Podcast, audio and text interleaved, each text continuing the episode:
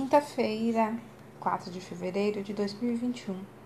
A leitura do texto bíblico está no livro de Romanos, capítulo 10, versículo 9. Senhor.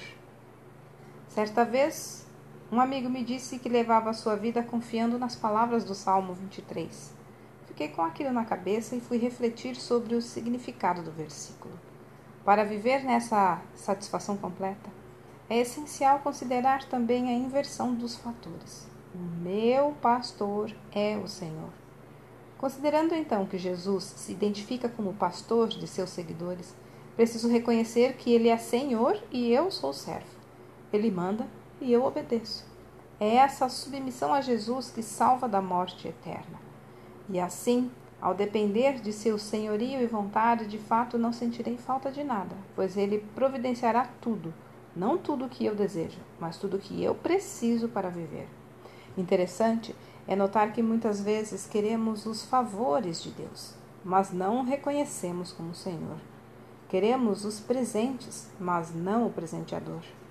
Lembro-me de uma ocasião em que, num parque aquático, vi um grupo de empresários oferecendo um bônus de alimentação do parque e outros benefícios, desde que a pessoa assistisse a uma apresentação sobre alguns bons negócios do ramo imobiliário. A única forma de chegar à recompensa era passar um bom tempo ouvindo a conversa e as explicações dos empresários. O presente era condicionado.